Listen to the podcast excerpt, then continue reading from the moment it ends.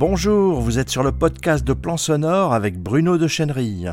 Je vais vous expliquer avec quelques exemples sonores le phénomène de la réverbération du son. Pour commencer simplement, écoutons ce son de percussion qui va être répété deux fois à intervalle d'une seconde et demie,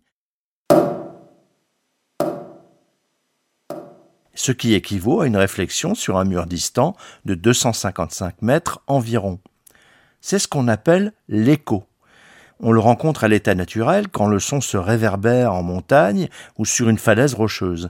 On l'appelle aussi delay dans les logiciels audio ou en français retard. Évidemment, dans la réalité, un grand nombre d'autres facteurs s'ajoutent en fonction de la disposition des lieux. Écoutons maintenant ce même son de percussion dans une petite pièce de 20 mètres carrés environ.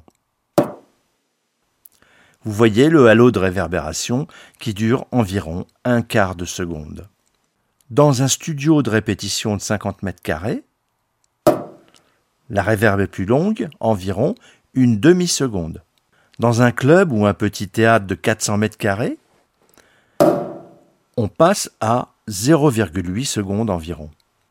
Dans une grande salle de concert ou une église, on peut monter à 3 secondes. Et enfin, dans une cathédrale,